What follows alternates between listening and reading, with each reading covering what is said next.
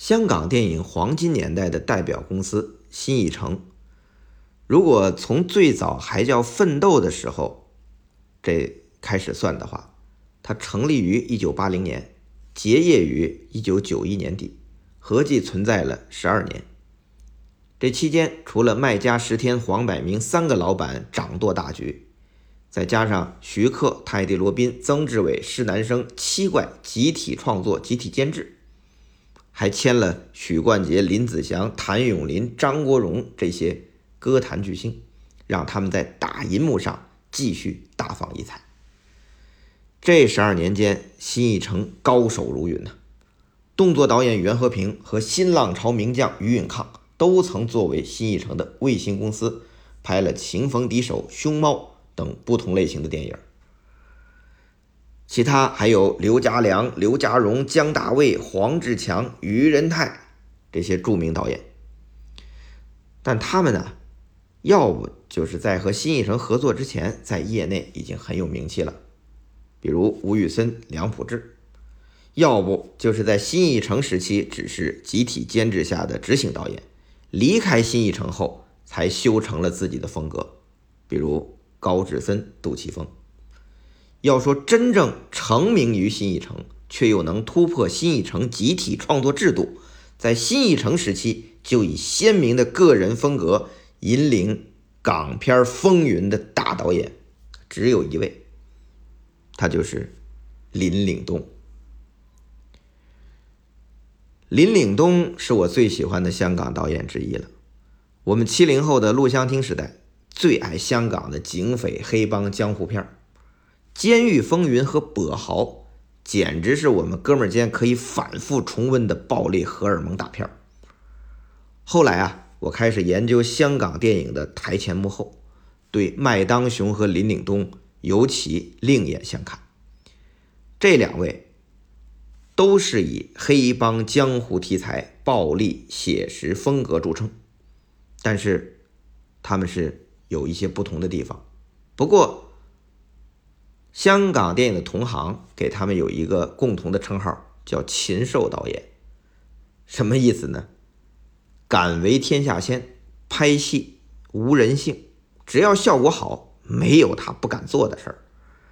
这种拍戏没人性的导演啊，在当年不乏其人。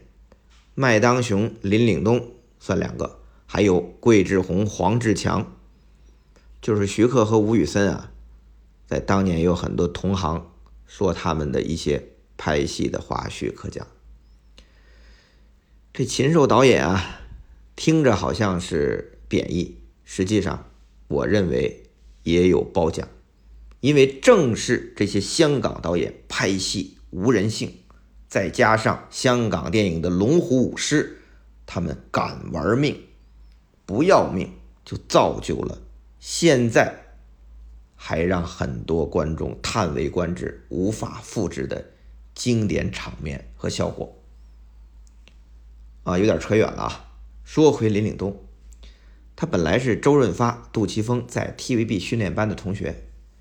别看他自己啊，说自己演技不好，在当时却是最快当上男主角的 TVB 的训练班的一员。在那个时候，林岭东可是让一直跑龙套的周润发羡慕不已呀。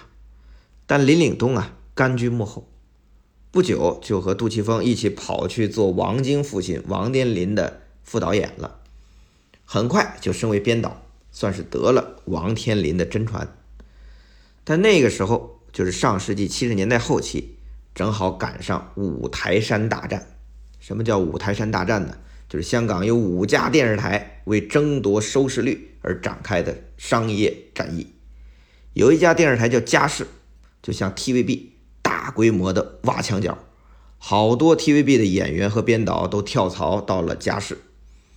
那林岭东啊也随大流走了。那在嘉视，他和徐克的关系最好。但是等徐克开始进军影坛导演处女作的时候，林岭东却放弃电视台的工作，移民加拿大去了。就这样，完美错过了香港电影的新浪潮和新艺城崛起的第一阶段。后来啊，徐克加入了新艺城，凭借《鬼马之多星》站稳脚跟。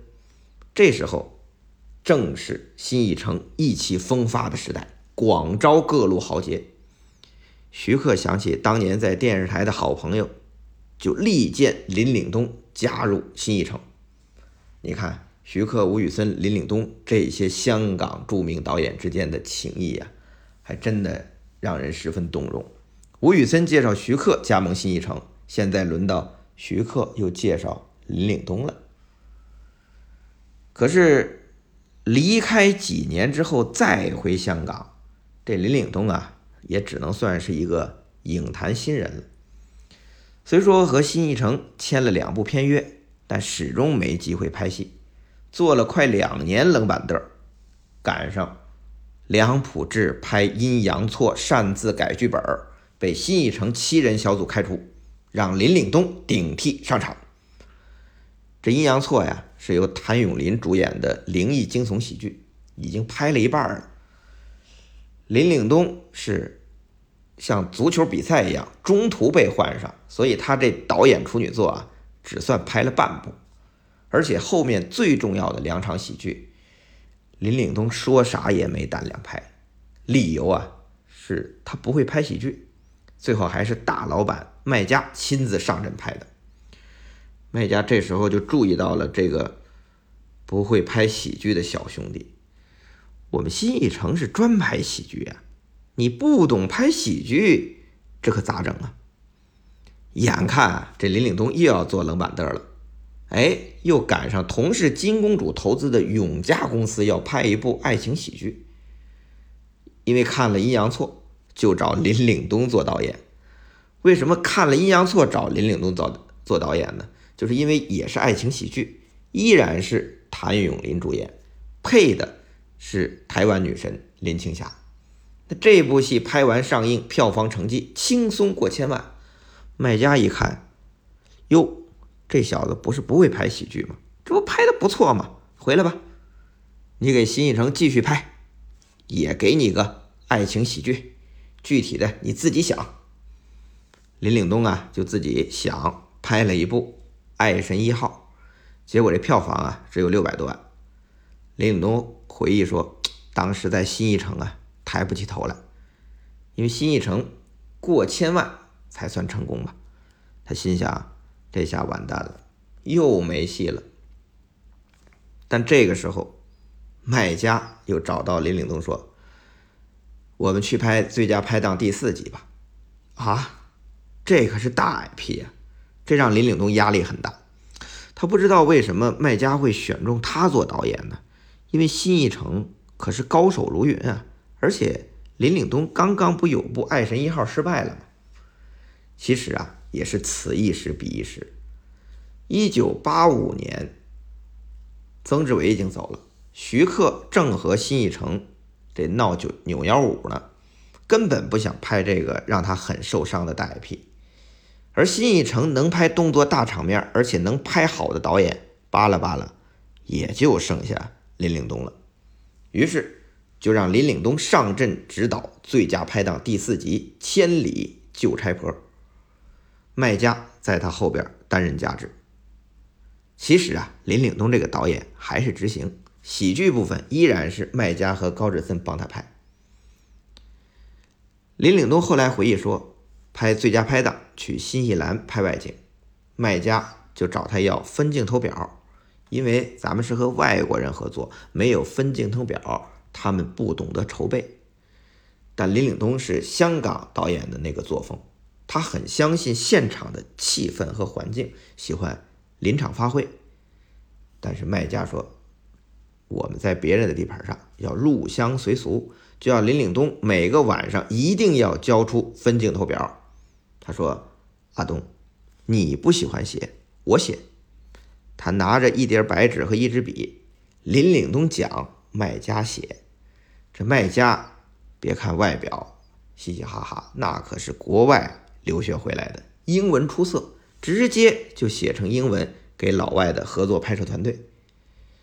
所以这部《千里救差婆》啊，林岭东是和卖家学了很多东西的。这部戏完成之后上映。虽然没有像前三部那样创纪录，但和嘉禾的《富贵列车》打了个平手，都宣称自己是春节档票房冠军，所以整体啊也算不错。林岭东也松了口气。那这个时候，卖家就对林岭东说了：“给你四百万，拍一部自己喜欢的戏吧。”啊！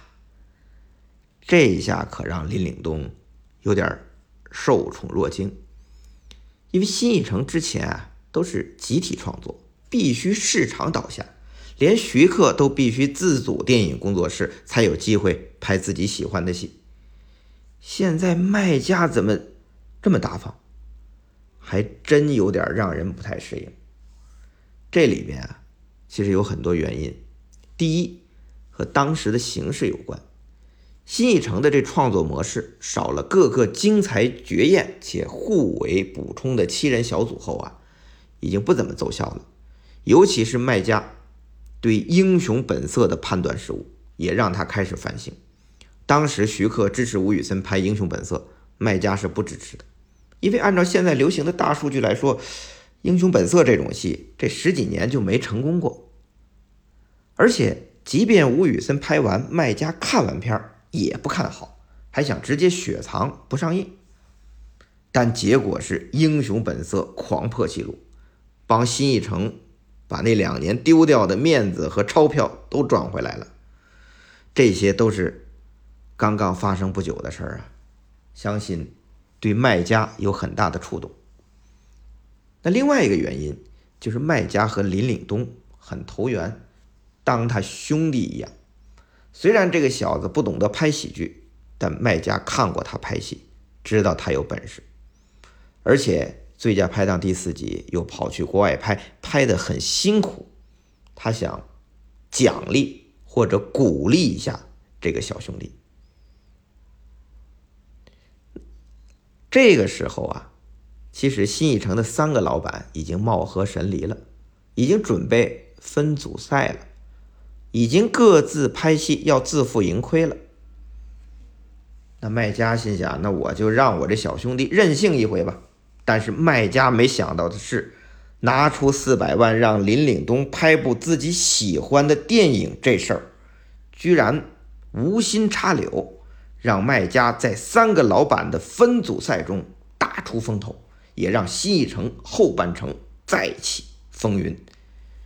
林岭东开创的这《风云》系列电影，不仅让自己拿到了金像奖的最佳导演，还让周润发在同一年凭借林岭东的两部电影入围金像奖最佳男主角，并且最终获奖。